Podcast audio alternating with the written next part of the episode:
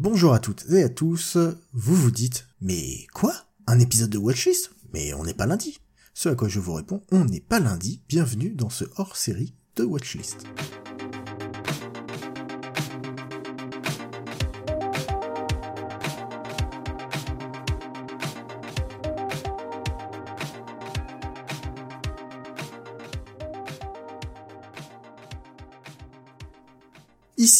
Et dans cet épisode, je ne vais pas vous recommander un film, une série, un docu ou je ne sais quoi, mais on va vous présenter un projet avec mon invité d'aujourd'hui. Ce projet est porté par Thierry du podcast Certains les machos. Bonjour, bonsoir Thierry. Ah donc quand tu me mets un... enfin quand on décide de parler de trucs moins conventionnels et de pas faire de la lèche à toutes ces plateformes euh, mainstream, c'est du hors série carrément. Je suis flatté. Ah on va te mettre sur un piédestal parce qu'il faut que. Oh. Le peuple a le droit de savoir, monsieur. tu as un projet pour cette année 2021 tout à fait. Qui est de consommer euh, la SVED différemment. Oui, oui, oui, oui. Et donc, ce faisant, tu vas quitter la plateforme Netflix. C'est ça. Alors après, il faut savoir que j'allais pas non plus immensément sur Netflix, même si, euh, histoire de me tenir un petit peu à jour, entre grands guillemets, j'avais quand même tendance à essayer euh, de regarder leurs nouveautés, des fois quelques films de patrimoine qui mettaient, même s'ils en mettent pas non plus beaucoup. Mais oui, voilà, j'ai décidé d'arrêter d'arrêter de consommer, parce que Netflix, c'est plus de la consommation que de l'appréciation culturelle, quand même, d'une certaine façon. C'est juste Netflix et pas encore euh, Prime Parce que bon, en même temps, Prime est d'une qualité telle que c'est difficile de s'en passer, je suppose. Prime, j'ai pas. Bah, voilà. déjà, comme ça, au moins, c'est réglé. J'ai profité de Prime de temps en temps, parce qu'on m'a, on, va de temps en temps prêter le compte, hein, faut pas se mentir là-dessus. Mais euh, étant donné que je ne consomme pas Amazon et que je refuse catégoriquement de le faire, je trouve que même si euh, Prime n'est pas le même système, c'est un système de SVOD, je veux pas être complice de ça. Donc je ne regarde pas les programmes Prime, sauf quand je n'ai pas le choix pour l'émission ou voilà, pour d'autres raisons. Mais c'est très très rare quoi. Quand c'est pas pour certains la chauds, je ne regarde pas les programmes Prime. Même si, contrairement à ce que l'on pense, ils ont un catalogue qui est peut-être même plus qualitatif que Netflix. C'est juste que vu que leur algorithme est naze et que leur page de garde est illisible, on se rend pas compte de ce qu'ils ont alors qu'ils ont plein de choses sympas. De ce côté-là, Prime, c'est vraiment l'enfer de, de l'interface. Yep. Et après, de toute façon, dis-toi qu'en gros, ces plateformes, je les regarde principalement pour leurs nouveautés, puisque pour le reste du temps, je suis un gros, gros, gros collectionneur de supports physiques. Donc, euh, pour tout ce qui est vieux films ou pour tout ce qui est réelles découvertes qui ne sont pas des euh, essentiels de ces plateformes-là que l'on ne peut voir que par leur biais, bah, j'achète en fait. Donc, du coup, euh, j'ai pas le besoin excessif d'aller dessus. Oui, tu consommes les DVD et les Blu-ray et tu es dans la collectionnite. C'est ça. Et là, pour le coup, je ne consomme plus, j'apprécie. En plus, ça fait de la déco. Et donc, tu vas continuer de consommer des films sur Internet. Ah, quand même un petit peu, oui. Et qu'est-ce que tu nous proposes pour consommer des films sur Internet en 2021 alors moi je me suis posé pas mal de questions sur les plateformes alternatives. Alors c'est aussi initiation du, initiative du podcast puisque euh, quand on a eu ce magnifique, euh, que, dis-je, cet exceptionnel confinement que tout le monde a adoré hein, évidemment, en témoigne le nombre de dépressions et le nombre de suicides. Euh, on savait plus forcément comment faire. On est quand même sur un format qui est totalement à chaud. On est censé sortir de la salle et parler immédiatement du film. Donc on s'est dit qu'est-ce qu'on va faire? On s'est dit qu'on allait faire un format au chaud qui était donc justement euh, ben, regarder des films sur les plateformes. Et plutôt que de justement ne regarder que les nouveautés Netflix, parce que sur le moment on avait tous à peu près que ça, enfin sauf euh, on avait aussi, a, il y en avait un ou deux qui avaient Mubi, on regardait des films sur Arte, mais on n'avait pas encore énormément développé notre éventail de plateformes, sachant qu'on y en a quand même énormément à, à disposition. Et on s'est dit voilà, on va faire un épisode, euh, une plateforme. Donc à chaque fois on va changer. Donc au début on a commencé par les plus mainstream, que ce soit OCS, Canal, ce genre de choses, et on a continué à fouiller. Et sachant que moi j'ai des amours beaucoup plus particuliers que les comparses de mon émission qui sont un peu plus mainstream en général quand même que moi, ou euh, c'était pratiquement dans l'argent, moi je suis très très très cinéma de genre. Donc j'ai dévoilé mon amour assez intense pour la plateforme Outbuster dont nous allons parler ce soir. Entre autres choses que j'ai découvertes qui m'intéressent énormément aussi et que je développerai je pense par la suite avant de revenir de temps en temps euh, sur les autres plateformes. Alors qu'est-ce que t'aimes en particulier sur Outbuster? Euh, bah, c'est du cinéma bis. Moi, le cinéma bis, c'est exactement ce que j'aime, malgré le fait que j'ai la réputation d'énormément râler sur le cinéma bis. En témoigne euh, l'épisode Gérardmer où personne n'a compris pourquoi je voulais absolument voir tous les films. Et sur les 28 films, je crois que nous avons vus, j'en ai aimé 4. Mais malgré tout, je veux constamment, tout le temps, en voir. Et Outbuster, c'était la promesse d'un cinéma vraiment bis, de films que je verrai difficilement ailleurs. Parce qu'il y a des films, il y a beaucoup de films étrangers et qui ne sont pas distribués en salle ou alors dans des conditions soit de festival, soit, euh, bah, heureusement que tu à Paris parce que t'avais lu le Orient Express qui diffusait des trucs, mais maintenant il a fermé. Mais voilà, des toutes petites salles qui vont le diffuser pendant une semaine, c'est impossible de, euh, de trouver ces films autrement. Et alors quand t'habites en province, je n'en parle même pas. Donc c'était voilà, je me disais ça, je le verrai nulle part ailleurs. Et toutes les propositions m'intéressent. J'ai pas vu que des films fantastiques, mais à chaque fois, voilà, c'est la promesse de films qui n'essaient pas d'être conventionnels, qui n'essayent pas de rentrer dans les carcans, dans l'académisme, dans tout ça. Et moi, c'est clairement ce qui me botte, quoi. Oui, ça rend accessible un, un autre cinéma. C'est ça, exactement. Un cinéma qui au final est bien plus prolifique que le reste. Que je veux dire, tu dois pour un cinéma, on va dire oscarisable, euh, tu vois, même, même, allez, même un immense film, on va dire, histoire, histoire de pas cracher non plus dessus. Je sais pas pour un Irishman de Scorsese, euh, au même moment, t'as euh, 10 films de genre qui se font en fait. En réalité, le cinéma de genre est très très très très très prolifique, mais c'est juste qu'il est difficilement distribué. On en trouve un peu partout, mais euh, ça a beaucoup plus de mal à se faire son chemin. Et justement, le public de niche est assez friand de ça. Et c'est pour nous, enfin pour le public de niche, que ce genre de plateformes sont faites. Donc, aujourd'hui, t'as déjà donc un peu fait le tour euh, de... Enfin, fait le tour de la plateforme, c'est un bien grand mot. Oui. Mais t'as déjà commencé à, à consommer les, les films. Faut arrêter de dire consommer, monsieur. en fait, si tu veux, il y a une petite anecdote derrière ça, enfin qui est pas non plus euh, l'anecdote du siècle, je te préviens, ne t'attends pas à rire. Initialement, en fait, on avait regardé la plateforme, euh, tout le monde a profité des 7 jours d'essai gratuits. Et euh, moi, j'ai discuté avec mon amie euh, Lila du podcast La Troisième Rangée qui nous avait rejoint pour l'émission, qui connaît un petit peu Hotbuster parce que vu qu'elle fait partie du blog Istasia, elle avait fait un partenariat avec eux en fait, euh, avec justement la promesse d'écrire sur beaucoup des films asiatiques qui étaient présents sur la plateforme. Et elle m'avait dit, écoute, c'est super compliqué pour eux, ils savent pas combien de temps ils vont tenir, c'est pas forcément simple pour eux de maintenir le site à flot parce qu'ils ont pas beaucoup d'abonnés non plus. J'imagine que maintenant ça va un peu mieux parce que le site a perduré. Du coup, moi je me suis dit, bon, c'est hors de question, je vais payer, puis de toute façon ça coûte pas cher. Et euh, j'ai pris le forfait trimestriel. Donc pendant trois mois, j'ai regardé, bon, quand j'ai pu, au final j'en ai pas vu assez par rapport à ce que j'aurais pu faire, vu que je regardais plein d'autres trucs à côté pour les émissions, voilà, pour les activités habituelles. J'en ai regardé quelques-uns. Je me suis dit, je reviendrai sur Outbuster plus tard. Et en fait, ce que je n'avais pas compris, c'est que mon forfait euh, trimestriel que je pensais unique s'est renouvelé. Et donc, quand je me suis aperçu sur ma facture que, ah bah tiens, merde, j'ai repayé 3 mois d'Outbuster, je me suis dit, ok, c'est bon, ça suffit, je vais les regarder. Et puis, il est passé 3 mois où j'en ai pas regardé un seul. Là, ça vient de se renouveler. J'ai fait, ok, c'est bon, stop. Ce que je vais faire pour pouvoir les regarder, je vais couper tout le reste. D'où la démarche. Donc, sachant que 3 mois donc d'Outbuster, c'est 9 euros. C'est 10 alors, c'était 18. Ah, si c'était 9, les vilains, ils m'ont eu. En tout cas, sous les yeux, euh, l'offre où on peut offrir justement euh, un abonnement à quelqu'un, c'est 9 euros pour 3 mois, 18 pour 6 et 36 pour un an. Au moins, c'est des maths faciles. Ah ouais, je crois que j'avais payé 18, peut-être que je me trompe, hein, mais tu vois, mais. euh, Ou alors c'était pas au même prix quand je l'ai pris, peut-être. Peut-être que c'est la fameuse euh, stratégie euh, salle de sport où euh, les tarifs des abonnements changent, mais les anciens abonnés gardent les anciens tarifs. Ouais, il y a des chances que ce soit ça. Ou alors c'est peut-être parce que c'est la formule où tu offres à quelqu'un. Peut-être que quand tu le prends pour toi, c'est pas le cas. Peut-être. Je ne sais pas. Hum, C'est un mystère. Je suis quand même en train d'essayer de vérifier ce que j'ai, ce que je leur ai donné. Les coquins. Enfin, après, ça me dérange pas spécialement de leur donner plus de sous parce qu'ils le méritent largement et je veux qu'ils survivent. Donc même si jamais ils m'annonçaient que l'abonnement c'était le double, c'est pas si cher payé que ça hein, par rapport à tout le plaisir que je ressens à regarder ces films.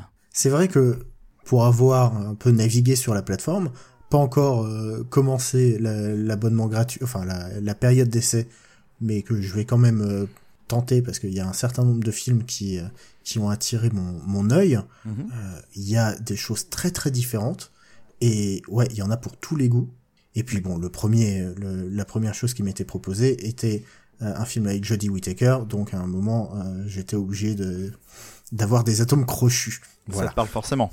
Et c'est là que tu t'aperçois qu'il n'y a pas non plus que des trucs euh, complètement barrés, perdus. euh, Il y a vraiment de tout au final. Il y a de tout, il y a des documentaires, il y a des films d'horreur, il y a euh, des films pour adultes, il y a de tout. Oui, tout à fait. Toi, qu'est-ce que tu as vu pour l'instant qui te qui t'a marqué sur cette plateforme? Alors moi, qu'est-ce que j'ai vu pour l'instant? Alors pas mal de choses. Alors évidemment, je pense que je vais pas non plus revenir en détail sur chacun parce que sinon, euh, on va pas forcément s'en sortir. Euh, moi, ce que j'aime bien, c'est le découpage en catégories. Ils ont, ils ont des catégories, ils ont entre potes, raison et sentiments, palmé ou presque, complètement à l'est. Donc, tu as des films asiatiques, entre fesses qui sont des films de boules, hein, tout simplement. Enfin, des films qui ont en tout cas pour thème, euh, pour thème de fond le sexe et des manières de l'exploiter. Et ça, je tiens à dire que j'ai regardé tous les films. Ils ont aussi des documentaires. Et c'est quand même une catégorie assez fantastique.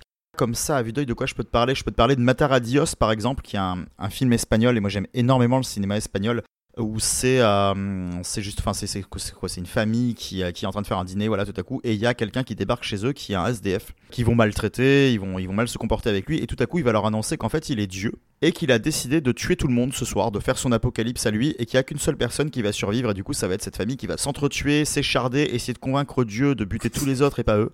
Et puis finalement se dire attends mais euh, est-ce qu'on a la preuve que c'est Dieu? C'est un SDF, le gars. Est-ce qu'on le buterait pas, nous? Enfin, est-ce qu'on buterait pas Dieu, tout simplement? Et voilà, et c'est complètement pareil. Ça fait penser à du Alex de Iglesia, ça fait penser à plein de choses. Et ça, tu vois, c'est le genre de choses que tu ne vois que sur des trucs comme Hotbuster. Je pense que c'est une belle porte d'entrée. Oui, en tout cas, tu m'as vraiment donné envie là.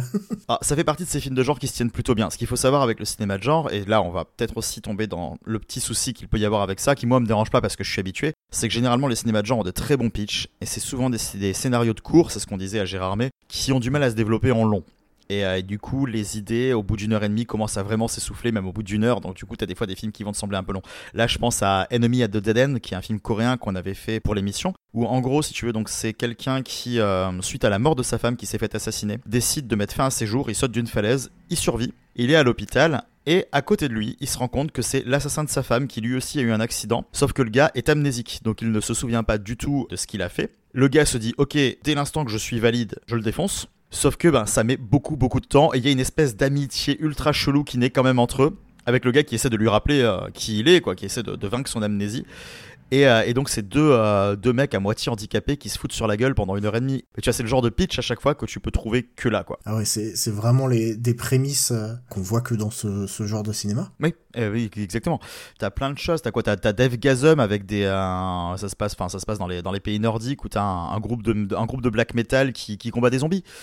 Évidemment que je trouve ça que là. Mais en même temps, heureusement que ça existe, parce que ça fait rêver comme, euh, comme prémisse. C'est un petit peu, on va dire, l'armoire à trésors des festivals de genre. Quand tu penses, bon, on pensait à Gérard May, je pense beaucoup au PIF. Moi, il y a des films que j'avais déjà vus euh, au PIF, justement, qui est le Paris International Fantastic Film Festival, qui se tient à Paris normalement une fois tous les ans en décembre, enfin novembre-décembre, mais là, cette année, évidemment, il n'a pas eu lieu et qui, qui te propose des films géniaux, mais qui après sont vraiment très compliqués à retrouver. Euh, bon, après, c'est des trucs qui peuvent être distribués, tu vois. Moi, là, je pense à. Moi, j'avais vu là-bas euh, Puppet Master, je sais pas si tu connais. Non. Puppet Master, c'est une saga. Ils ont, je crois, 10 ou 11 films à peu près, et c'est sur des poupées qui tuent. Ah, mais c'est pour ça que je connais pas. et là, si tu veux, en gros, ça s'appelle The Littlest Reich, donc c'est le, le, nouvel épisode qui est scénarisé par S. Craig Zahler, le gars qui a fait Bon Tomahawk ou Traîner sur le bitume et avec un, ancien, un ancien nazi qui fait une incantation et qui réveille les poupées qui du coup vont faire des meurtres de nazis. Donc elles vont aller dans un hôtel et buter que des noirs, que des juifs, que des gens, des gens racisés avec des manières dégueulasses. Et alors c'est extrêmement gore, il faut vraiment pas mettre ça devant tous les yeux, mais c'est d'une ironie profonde, il n'y a, a, pas de message derrière ça, tu te marres comme pas possible. Il faut accepter un humour qui est très noir, un message qui est très noir, un côté qu'on pense raciste mais qui ne l'est pas pour dessous, ça se fout de la gueule du truc évidemment. T'as Lords of Chaos aussi qui était le film sur le groupe Mayhem, qui était super chouette en fait et qui joue justement sur le côté, si on connaît un peu le folklore du black metal et de Mayhem, qui, euh, qui où, leur, euh, l'un de leurs membres s'est fait assassiner, si tu veux, par un, membre du groupe qui a ensuite fait son autre groupe, qui vit d'ailleurs actuellement en France. Et il y a plein de choses qui tournent autour de ça, sur ce qui s'est réellement passé, ce qui s'est pas réellement passé, et le film prend le parti d'essayer de mélanger un peu les deux. Donc t'as des parties fantasmées à côté de tout, et tout est montré de manière réaliste, et c'est ultra fun, et c'est aussi des mecs qui te disent, on n'était pas des gars qui se prenaient au sérieux, mais malheureusement il y en avait un qui était taré au milieu, quoi. Voilà, tu vois plein de choses comme ça, euh, il y a des trucs que j'ai vu au Cinoche, par exemple, il y avait euh, God Bless America. Le nom me parle, mais euh, pour le coup, je ne l'ai, moi, pas vu. Ça, en gros, c'est euh, c'est l'histoire d'un type. Il est totalement dépressif, il perd son boulot, il mate la télé en boucle et il ne voit que des trucs de télé-réalité dégueulasses. Il pète un câble, il se rend compte que son pays, euh, c'est la gangrène. Et il décide de prendre un flingue et d'aller buter tous les gens qui le dérangent. Donc les gens superficiels, les programmateurs télé, ce genre de trucs, et d'essayer d'éliminer l'hypocrisie en devenant lui-même un gros taré qu'il dénonce, en fait. Et ça, c'était réalisé par un des gars qui jouait dans Police Academy, tu vois, pour te dire. Le mec a décidé de réaliser un film, ça a donné ça. J'avais vu ça au Cinoche, alors pareil, hein, ça a dû être exploité une semaine, tu vois, c'est un peu comme le. Il y a le super de. de James Gunn aussi qui est là tu vois, qui, qui, est dans ce catalogue. Bon, ça c'est sorti, en, c'est sorti au cinéma, c'est sorti en vidéo chez nous, mais c'est cool de retrouver ça là-dessus, quoi. Justement, tous ces films qui sont des films de festival, est-ce que tu perds pas les, euh, un peu à les voir dans ton salon euh, sans cette ambiance et cette, cette chaleur ou cette patte euh, de, de festival? Ah, clairement. Ah mais clairement, mais euh, de toute façon là nous justement pour avoir fait un épisode sur un festival qui aurait dû être en physique qu'on a fait en ligne, alors certes on était entre copains dans un salon mais même là t'as pas l'ambiance. Et oui même ces films là tu sais où certains sont des fois un peu limites, pas terribles, où tu te dis au bout d'une heure ça tourne en rond, tu les vois dans l'ambiance d'une salle où tout le monde se marre, où ça applaudit, où ça balance des bières sur l'écran, où ça s'éclate, tu te dis ouais en effet dans ce cadre là on aurait passé un bien meilleur moment et on serait limite persuadé que ces films sont des chefs d'œuvre. Ça contribue, moi c'est pour ça que je les vois plus comme une manière de les faire perdurer, de se dire maintenant que ces films ont été diffusés des fois dans des salles, des fois non, ou euh, ne vont pas réussir à trouver voilà le chemin, euh, un chemin d'existence correct, hein, surtout pour les films étrangers. bah au moins ils sont là. Si on veut les découvrir, certes on les découvrira pas dans les conditions euh, réelles, mais au moins on les verra quoi. Et ça c'est super important. Et ça, tu vois, c'est toujours mieux de se mettre devant ça que d'aller mater The Mandalorian où c'est sympa mais tout le monde le voit et c'est offert à tous. Et voilà, c'est très facile de regarder ça parce que c'est hyper marketé quoi. Mais ça au moins tu vois quand tu vois ça, t'as l'impression tu te sens pas à part, mais tu l'impression qu'au moins tu dois un peu fouiller pour te sur ces films-là.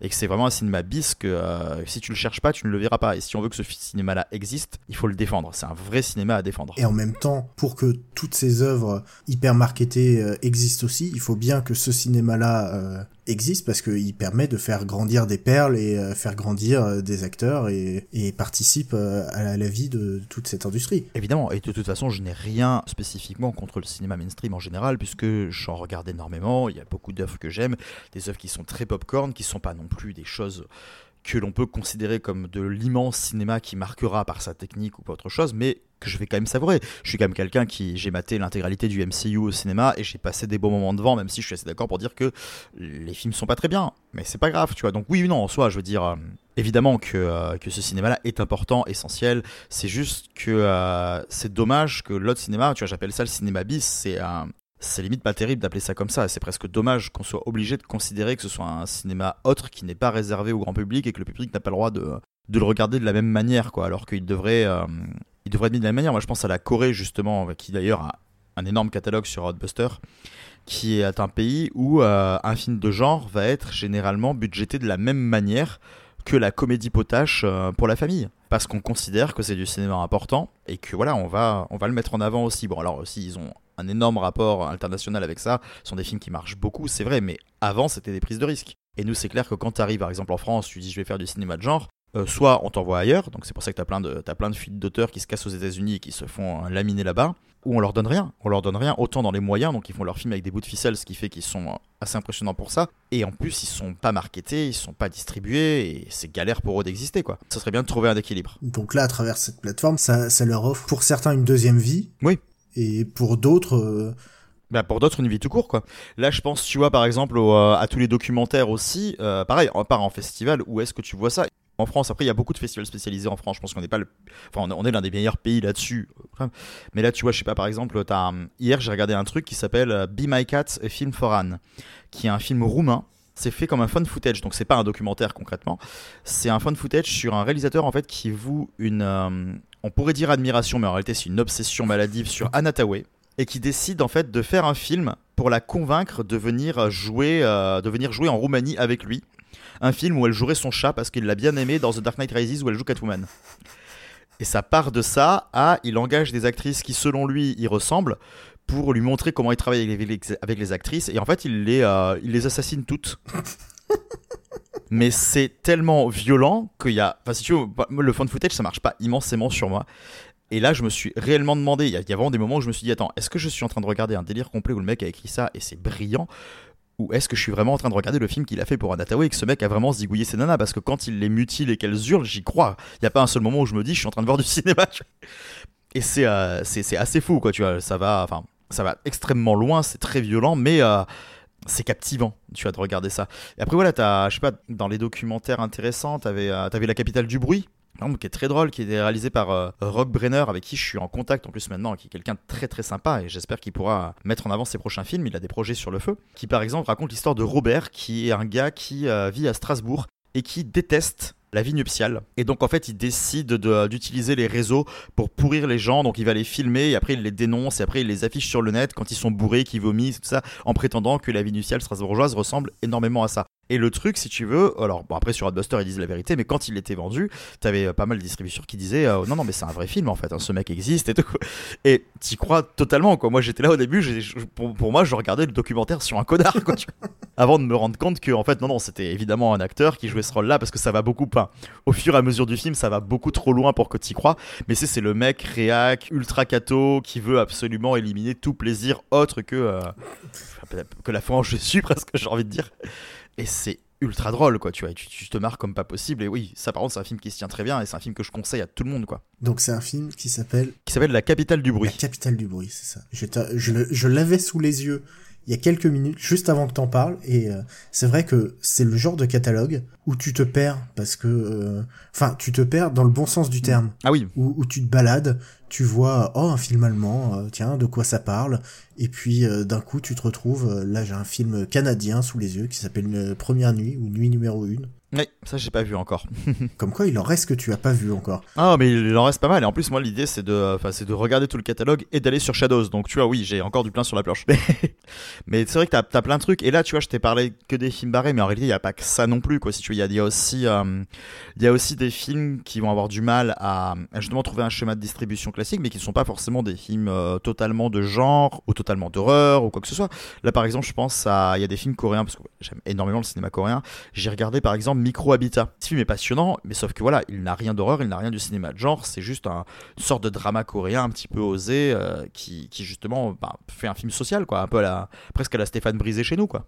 C'est un film ouais, différent. C'est ça. Il y a, y a, quelque chose que je remarque sur, euh, sur, sur la plateforme, c'est que chaque euh, film est accompagné d'un certain nombre de, de recommandations ou en tout cas d'articles. Oui, tout à fait c'est très très bien documenté. Quand ils n'ont pas énormément d'avis, ils vont juste mettre l'avis de Hotbuster avec justement des membres du site qui vont se targuer d'un petit avis pour essayer de, de, vendre le film. Mais par contre, c'est vrai qu'en effet, dès l'instant qu'il y a eu des articles ou qu'il y a eu des choses justement écrites dessus, ils sont très très friands de ça et ils vont aller le partager. Et euh, là, là, je viens d'ouvrir euh, au hasard, tu vois, l'affiche de The Final Member, qui est un documentaire que j'aime beaucoup sur le, sur le musée de la tub, monsieur. Tout à fait. Un gars qui est, et ça pour le coup, c'est un vrai documentaire.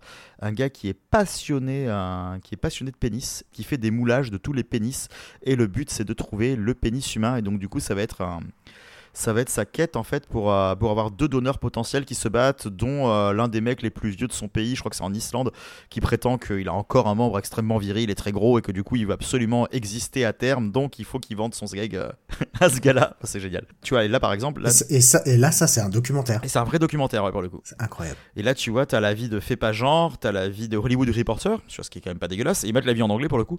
T'as des avis de Rotten Tomatoes, d'IMDB, donc des fois ils prennent des sites voilà, qui justement font, bah, vont proposer des critiques de de particuliers comme Sens Critique et tout ça, et ils vont les mettre.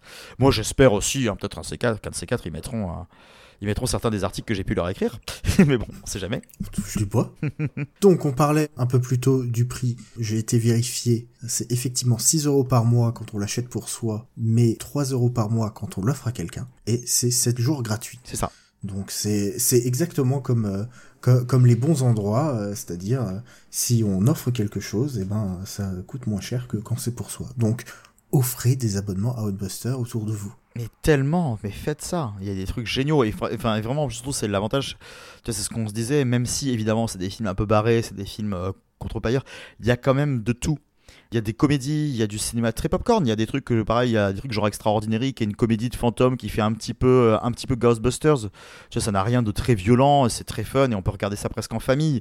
Il y a vraiment de tout en fait. Donc faut surtout pas se dire que ça va être que du cinéma soit gore, soit d'horreur, soit violent. Il y en a évidemment, c'est peut-être même ce qu'il y a principalement dessus, mais il y a de la SF, il y a plein de choses en fait. Oui, et puis plutôt que de, euh, de surconsommer la plateforme pendant 7 jours et pas forcément bien apprécier tout ce qu'on va regarder, prendre un mois d'abonnement, profiter des quelques films documentaires qui peuvent nous intéresser, en découvrir, en découvrir quelques-uns, quelques, oui, quelques-uns, quelques autres. Ben oui. Euh, quitte à ne rester abonné qu'un mois et puis euh, revenir six mois plus tard. Enfin, je pense que c'est aussi, euh, c'est aussi ça la, la force de cette multiplication de plateformes, c'est non pas de les cumuler, mais d'alterner en fonction de nos, nos besoins. Tout à fait. Alors, une dernière question. Vas-y. Qui est un peu l'avocat du diable. Là, il y, a, un certain nombre de, films et de, séries et de documentaires qui ont déjà été annoncés par Netflix. Est-ce qu'il y en a qui pourraient te faire changer d'avis et revenir bah, par leur qualité, par leur force, pas forcément donc euh, par euh, l'engouement général, euh, parce que bon, l'engouement ça va, ça vient, mais voilà, est-ce qu'il y a quelque chose qui à un moment pourrait te faire euh, te faire changer d'avis? Comme tu dis, moi c'est vrai que l'engouement, je suis vraiment pas du tout dans ce dans, cette thématique-là. Je m'en fous un petit peu. Je suis très indépendant dans ma dans ma manière justement d'aborder d'aborder le cinéma. Alors c'est bien, hein, c'est bien. Tu, sais très putassier ce que tu fais de citer les documentaires parce que tu sais que ça va marcher avec moi. Parce que surtout que c'est vrai que les documentaires Netflix c'est quand même en grande partie ce qu'ils font de mieux. Hein. Ils se démerdent vraiment très bien là-dessus. Euh, mais alors là, ils avaient annoncé dans la dernière vague, ils ont balancé un énorme truc là qu'ils allaient avoir il y a je crois que à part euh, The Naked Director saison 2, Oui. qui est une série que j'avais trouvé plutôt sympa, je crois qu'il y a strictement rien qui m'a tenté. Alors, ça veut pas dire que ça m'intéressera pas à terme, parce que c'est juste des trucs que je ne connais pas tout simplement, et si ça se trouve, ce sera des belles découvertes. Mais en fait, tu vois, je pense que mon retour sur Netflix se fera de toute façon, parce que déjà, je serais obligé bien, enfin, je serais bien obligé de, de critiquer sûrement des sorties euh, considérées comme étant plébiscitées pour mon émission. Donc forcément, là, j'aurais pas spécialement le choix. En même temps, en, sortant plus d'un film par semaine euh, en 2021, on peut espérer qu'il y en aura des biens. Ouais, alors après, leurs originaux en général, c'est des Yes Men qui bossent, c'est des films ultra lisses qui se ressemblent euh, tous à la même chose, c'est des comédies avec Adam Sandler dégueulasses. hein. Mais justement, au-delà de ça, ça leur permet de, dé- de débaucher des gros auteurs à qui ils filent un peu trop de liberté malheureusement, parce qu'au final, la relation euh, producteur-réalisateur est quand même assez intéressante quand ça permet de chaperonner un petit peu le truc. Et quand tu vois ce que fait Michael Bay quand on lui donne trop de moyens euh, sans lui dire euh, détends-toi un peu tonton, bah, il nous donne un truc totalement imbuvable. Mais oui, en effet, si euh, tu vois, l'un des films que j'ai préféré l'année dernière, c'était le Charlie Kaufman qui était sorti sur Netflix. I'm thinking of ending fix, donc ending fix, donc je veux juste en finir. Et oui, évidemment, si là Netflix annonce qu'il rebosse avec Charlie Kaufman, oui, je vais avoir envie de le voir, tu vois. Il y a forcément des trucs. Si euh, s'ils annoncent qu'il y a un, je sais pas, un, un Mindhunter saison 2, je vais avoir envie de la voir. Ah, saison 3, pardon, je vais avoir envie de la voir, tu vois. Oui. Mais vu que je suis pas dans la consommation de l'immédiat, c'est pas parce qu'ils annoncent ça demain que je vais avoir envie de la reprendre demain. Je me vois plus en fait euh, regarder l'intégralité du catalogue Outbuster, vraiment la poncer euh, dans tout justement leur, euh, enfin, dans toute sa splendeur et vraiment regarder tout ce qu'il y a dessus. Faire sûrement autre chose après, je pensais voilà évidemment à Shadows. Et ensuite revenir tu vois par exemple sur Netflix et là regarder tout ce qui sera sorti pendant les mois qui m'auront séparé de, euh, du moment où j'ai arrêté du jour même et me rattraper tout ça en me disant c'est pas grave si je les mate six mois après de toute façon une œuvre est sortie elle est éternelle c'est tout. Et puis ensuite je requitterai Netflix et j'irai reprendre autre chose en fait mais euh, j'y reviendrai peut-être pas tout de suite parce qu'il y a plein d'autres trucs. euh, Voilà, j'ai envie de me faire, j'ai envie d'aller sur Mubi. Peut-être qu'après je resterai que sur Mubi qui donne un film par jour. Peut-être que je vais rester que sur la Cinétech parce qu'ils font des choses qui sont euh, qui sont beaucoup trop fantastiques et je me sens moins de moins en moins concerné par même s'il y a des choses fantastiques aussi hein, mais je me sens de moins en moins concerné par le cinéma actuel que par le cinéma de patrimoine et le cinéma de genre donc forcément c'est moins indispensable pour moi de revenir immédiatement à Netflix à Prime à, OCS à ce genre de choses même si il y a des choses qualitatives aussi quoi Eh ben, ce que je te propose, c'est qu'on se donne rendez-vous en fin d'année pour que tu nous fasses ton bilan de l'année, des différents euh, trains de la hype que tu as vu passer et dans lesquels tu n'es pas monté, et surtout des films que tu as pu voir euh, sur Outbuster, et, euh, et qu'on fasse un peu le, le, le bilan de ce... Bah oui, de cette année à consommer... À, de cette année à regarder les films différemment. bah ça marche Et promis, euh, à la fin de l'année, j'arrêterai de parler de consommer les films. c'est ma résolution. Ce lapsus euh, n'a que trop duré. En fait, quand, quand c'est Netflix, tu sais, avec leur système de binge watching, là, je pense qu'on peut vraiment appeler ça de la consommation. Il y a des gens qui ressentent du plaisir à faire ça, et je vais vraiment pas les juger. Mais il y a quand même le côté, euh, le truc est sorti, donc tu dois te bouffer les 10 épisodes en 2 heures, sinon enfin, en, en un jour, sinon t'es à la masse, parce que demain il y a encore un truc là, hein, donc bouffe, bouffe, bouffe, bouffe, bouffe. Après, je dis ça, euh, je mate, euh, dans les, dans les grandes journées, je mate entre 4 et 5 films par jour, donc je peux pas vraiment juger. Je me suis déjà regardé une série de 24 heures chrono, euh, une saison de 24 heures chrono en 24 heures. Donc, euh, Ouais, ça aussi, ouais, ça aussi, mais ça, ça pour le coup, c'est parce qu'il y a le côté euh, temps réel et en plus t'as un petit quart d'heure à chaque fois pour aller aux toilettes. nous, nous- nous, ce qu'on faisait avec 24, si tu veux, c'est qu'on a, on commençait pile à l'heure où ça commençait. On a fait ça, on a réussi à faire ça sur trois saisons avec des copains.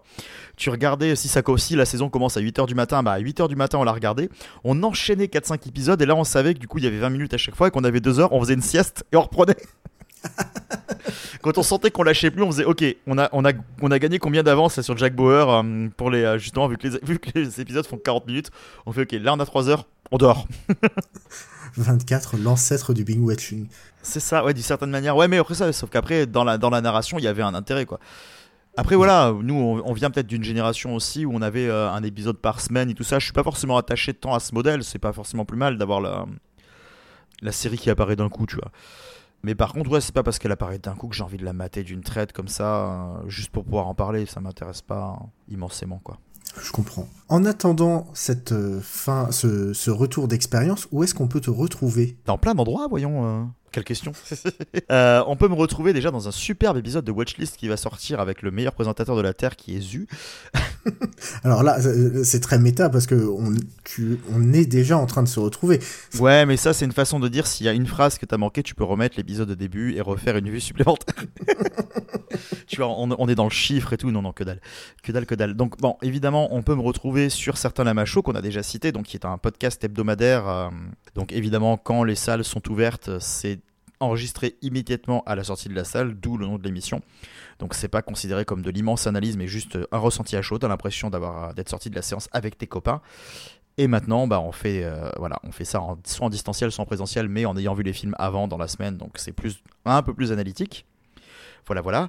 On peut me retrouver sur euh, On se fait un ciné, un site que, euh, sur lequel j'exerce depuis, depuis pas mal de temps et sur lequel j'effectue aussi les relectures. Donc voilà, si vous voyez des fautes sur le site, ça veut dire que, dire que j'ai mal fait mon taf. Il y a plein de choses dessus. Il y a une rétrospective Brian De Palma qui, qui est actuellement sortie, que j'ai écrit avec un comparse. Voilà, voilà, plein, plein, plein, plein, plein d'articles, de l'actualité, du patrimoine, de plein de choses. Et vous pourrez bientôt, alors je sais pas quand est-ce que notre premier épisode sera sorti, donc peut-être que l'épisode de Watchlist sera sorti avant, mais vous pourrez bientôt me retrouver sur un podcast qui s'appelle La Bobine Hurlante, que nous montons de toutes pièces avec deux copines, et qui va traiter voilà, du folklore horrifique, de films d'horreur en général, mais pas que, qui va aussi traiter de jeux vidéo d'horreur, de jeux de société d'horreur, de lieux de tournage d'horreur quand on pourra se déplacer. On va essayer de tout le temps essayer de renouveler euh, la façon d'analyser justement le folklore horrifique dans la société. Voilà, voilà. Même moi qui, en général, les chocotte avec les films d'horreur, je sens que ça va m'intéresser. Peut-être ah ça va bah, me permettre de déconstruire et d'avoir moins peur. En tout cas, merci beaucoup d'être venu pour nous parler de ce projet. Rendez-vous donc au mois de novembre. D'ici là, eh bien, chers auditeurs, chères auditrices, vous pouvez retrouver Watchlist tous les lundis avec une nouvelle recommandation euh, des plateformes de SVOD peut-être un peu plus mainstream, on l'avoue. Et en attendant, si vous voulez nous soutenir, eh bien Watchlist fait partie du label Podcut. Laissez-nous un petit euh, commentaire pour nous dire si vous avez regardé des choses que euh, l'on vous a recommandées, si vous avez testé la semaine gratuite Outbuster, si vous êtes resté sur Outbuster, si vous avez offert Outbuster à votre beau-frère ou votre bête-sœur. Bref, racontez-nous ce que vous avez pensé de cet épisode. D'ici là, eh bien, prenez soin de vous et rendez-vous lundi pour une nouvelle reco. Bye bye. Yeah.